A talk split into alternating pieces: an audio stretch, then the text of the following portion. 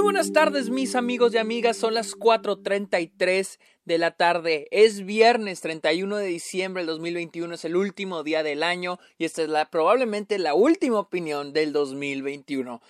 Bienvenidos a un nuevo episodio de Stock, este podcast donde yo les hablo de cine, de series, de la temporada de premios, de los festivales y todo tipo de temas acerca, perdón, a todo tipo de temas sobre cine. Mi nombre es Sergio Muñoz, bienvenidos, recuerden seguirme en TikTok, en Twitch e Instagram y en Twitter como arroba el Sergio Muñoz. También estoy en Letterboxd como Sergio Muñoz Esquer y los invito a que se unan a Patreon o se suscriban a Twitch. Y a cambio les doy diferentes beneficios como episodios exclusivos, videollamadas, watch parties, etcétera, etcétera, etcétera. Así que amigos, esta creo es la última opinión del año y creo que la última película que va a ver este 2021. The Lost Daughter, una película que ya llevaba rato con muchísimas, muchísimas ganas de ver, porque esa es la ópera prima de Maggie Gyllenhaal y se ha estado este, estrenando en diferentes festivales. Se estrenó mundialmente en el Festival de Venecia, se estrenó en Telluride, se estrenó en Nueva York, se estrenó en, se estrenó en BF5, se estrenó en diferentes beneficios, de, diferentes beneficios, tromo con Patreon, en diferentes festivales alrededor del mundo. Y he oído muchas cosas buenas de esta película. Pero como ustedes me conocen, no me gusta saber de qué tratan las películas, tampoco vi trailer, así que dije, chingue su madre. No recibí, recibí un screener, pero no me, se supone que debía haber recibido un screener, pero no me llegó, entonces apenas Apenas la vi en, Netflix. Se acaba de estrenar hoy 31, se acaba de estrenar Netflix para que la vean. The Lost Daughter con Olivia Colman, protagonizada por Olivia Colman. Esta trata la historia de Leda, Lida, Leda, Lida, una profesora que se va de vacaciones a Italia y que este, ahí conoce a una familia y que esta familia, los problemas de esta familia, la hacen recordar su pasado. Eh, eh, también tenemos a Jessie Buckley, la que sale en este Fargo, I'm Thinking of Ending Things. También tenemos a Dakota Johnson. No, tengo que decirles quién es Dakota Johnson. Tenemos a Ed Harris en la película. La película más que nada trata sobre maternidad. ¿Cuántas películas de maternidad no hemos tenido en este año? Tuvimos Madres Paralelas, tuvimos Petit Maman, tenemos Common Common y ahora tenemos The Lost Daughter. Y es de que la película trata sobre la maternidad una vez que Leda, el personaje de Olivia Colman, observa los comportamientos de esta familia que llega a donde ella está vacacionando. Y más que nada su atención se concentra en Nina, Dakota Johnson, y su relación con su hija chiquita, eh, Elena, creo que se llama Elena. Y Elena pierde una muñequita. Entonces la película se concentra mucho en cómo el personaje de Olivia Colman enfrenta su pasado y la vamos a ir conociendo.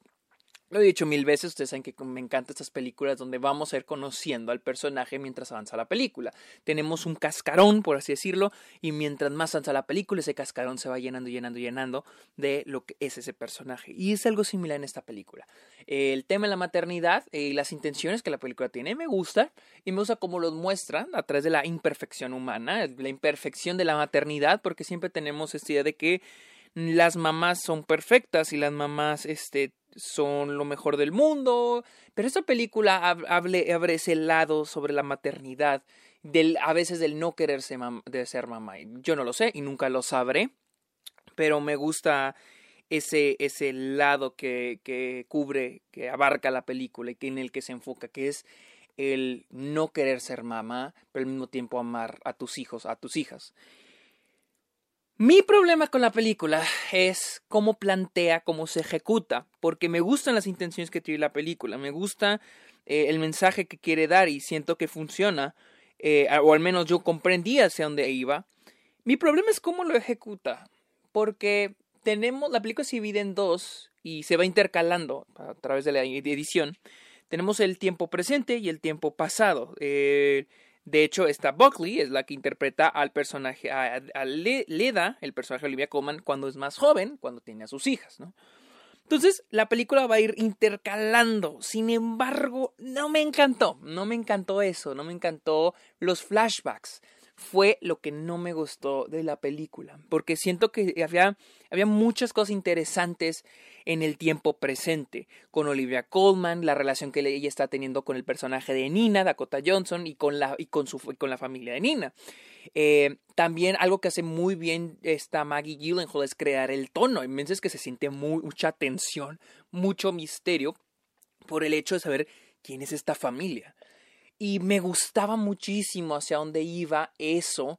Y porque siento que ah, e, esa, esas, ese, pues decir, esa parte de la historia, esa trama, también nos está ayudando a conocer al personaje de Leda.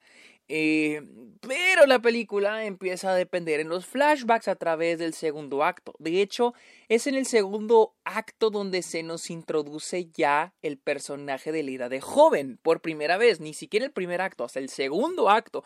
Y comprendo el por qué, ¿no? Comprendo que es hasta que ella eh, sale de su cascarón, de su zona de confort, cuando ahora sí recuerda su pasado. Pero siento que ya el segundo y tercer acto, recuerden que yo divido la película en cuatro, no en tres actos, en cuatro actos, el segundo y el tercer acto se enfocan mucho en su antepasado y se, y se, y se estanca en lo que está pasando en el presente. Y ahí fue donde me defraudó poquito la película, porque siento que lo del pasado, pues, eh, nos está mostrando una madre que batalló para crear a sus hijas. Eh, y al mismo, no, no, solamente por culpa de las hijas, pero también, no quiero decir por culpa, pero vamos a decirlo por causa de las hijas, pero también por causa propia, por causa personal. Y pues siento que hay dos películas aquí. Y, y no es que no me encante cómo lo presentan los flashbacks, simplemente siento que están de más o siento que ya es otra película. Siento que el pasado de, de, del de Leda, el personaje principal, se pudo haber contado mientras veíamos el tiempo presente. Y, es, esa es la cosa, o sea, muchos dirán de que, bueno, Sergio, pero te gusta el tipo de películas, no estás descubriendo el personaje. Y, y sí, o sea, aquí lo fui descubriendo, pero no me encanta el tener que ver flashbacks. Ustedes, para los que no sepan, o sea, muchos ya saben, esto de mí, pero no soy fan de los flashbacks, a menos de que en realidad sean necesarios. Y en esta película siento que los flashbacks ya son otra película completamente diferente. O sea, siento que ya va fuera. Incluso, incluso sentía que Leda de, los flashbacks no era la misma Leda de del presente, ¿no? No porque dijera, ah, cambió el personaje, simplemente no sentí que era el mismo personaje, sentí que era un personaje distinto. Eh, es como lo interpreté y la verdad no fui muy fan. Y, les digo, muchos dirán de que Sergio, pero a ti te encanta este tipo de películas donde estás descubriendo al personaje. Sí, pero no de esta forma donde tienes que ponerme flashbacks para ver quién es. De hecho, se me hace muy flojo. Y les digo, hay momentos donde la película son 10 minutos de flashback y termina abandonando por cierto momento lo que está ocurriendo en el presente. Se estanca. Y ese es el desafío de hacer una película. ¿Cómo vas a contar la historia de este personaje sin, con una buena estructura y con un buen guion escrito de una buena manera? Y siento que aquí falló eh, al, al contarme el antepasado de esta persona. Porque sí me lo contó. Sí me lo contó, pero ¿Bajo qué costo? Estancando el presente, estancando lo que la causalidad, perdón, la actualidad, lo que está ocurriendo en tiempo presente. Y era lo que a mí se me está haciendo muy interesante. La verdad no no no este incluso sé que la película intenta mostrarme un personaje imperfecto. Y, pero, ay Dios, o sea, el personaje de, de Leda en, la, en, el, en los flashbacks, el, el, personaje donde cuando vemos a esta, a Jessie Buckley, ay, me llega hasta caer un poco mal, no, no sé, no llego a empatizar, como que quiero empatizar y sé que la película quiere que empatice con un personaje imperfecto, pero no logré empatizar al 100% con ella. No sé si porque eh, estoy viendo en realidad lo que hizo, o más lo que no hizo, y, y hace como que me caiga un poco mal. Y Olivia Colman no.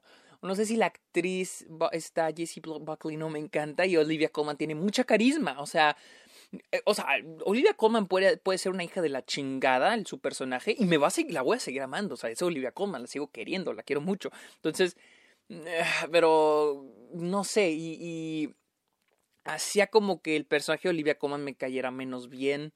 Entonces, no, al menos a mí no me ido mucho los, los flashbacks y el ir descubriendo. Les digo, tenemos un personaje imperfecto y aplaudo eso, que no tengamos al típico personaje que es bueno, que fue una buena madre y, o una buena hija o un buen padre, un buen esposo, una buena esposa. O sea, no, que tenemos una persona imperfecta, me gusta eso, pero creo que ese es el gran desafío de una película, poner un personaje humano imperfecto y que tu audiencia empatice con él, hazle como puedas. Y siento que esa película no, o sea, iba por buen camino pero cuando se trata de los flashbacks, donde fue donde ya se me cayó. La fotografía se me hace bien, este, pues no sé si hay gente que le moleste muchos close-ups o unos close-ups bien extremos, así bien cabrón, pero yo no tengo problema con ellos. Este, hay personajes que siento que son un poco extra, que siento nada más están como para motivar al personaje, pero me gusta un poquito más desarrollar las relaciones con esos personajes. Por ejemplo, con el de Dakota Johnson. Siento que el personaje de Dakota Johnson solo existe para crear ese recuerdo, esa... Mm, necesito, necesito leer un diccionario, me, faltan palabras. El crear esa motivación para el personaje de Olivia Colman para regresar a su pasado, ¿no? siento que solo existe para eso. El personaje de Ed Harris, que me gusta mucho como actor Ed Harris, es un gran actor. Pero aquí su personaje también se siente un poco extra, solo está cuando necesario. Me ha gustado un poquito más desarrollar con la familia y les digo, hay espacio, simplemente que lo abarcaron los flashbacks. Este, las actuaciones, todos son excelentes. Olivia Colman es excelente, nunca defrauda, es Olivia Colman. Eh, y la dirección de Maggie, Gyllenhaal en, términos de tono está muy bien. En términos de escritura, el guion es donde ahí me falló, el que es el flashback. Pero sí, esta fue mi opinión de The Lost Daughter, la cual está disponible ahora mismo en todos lados del mundo en Netflix para que la vayan a ver. Es una película que este, ah, siento que es una buena película, pero que probablemente para mí no funcionó al 100%, porque hay cosas muy buenas de ella, eh, como los temas que abarca. Y yo creo que es todo. Recuerden seguirme en mis redes sociales, en TikTok, Twitch, Instagram y Twitter como arroba el Sergio Muñoz. También estoy en Letterboxd como Sergio Muñoz Esquer. Y pueden caerle a Patreon y al eh, Twitch a cambio de beneficios. Amigos, muchas gracias por escuchar este episodio. Está ok. Feliz año nuevo, amigos. Que se la pasen muy bien. Nos vemos hasta el siguiente año. Bye.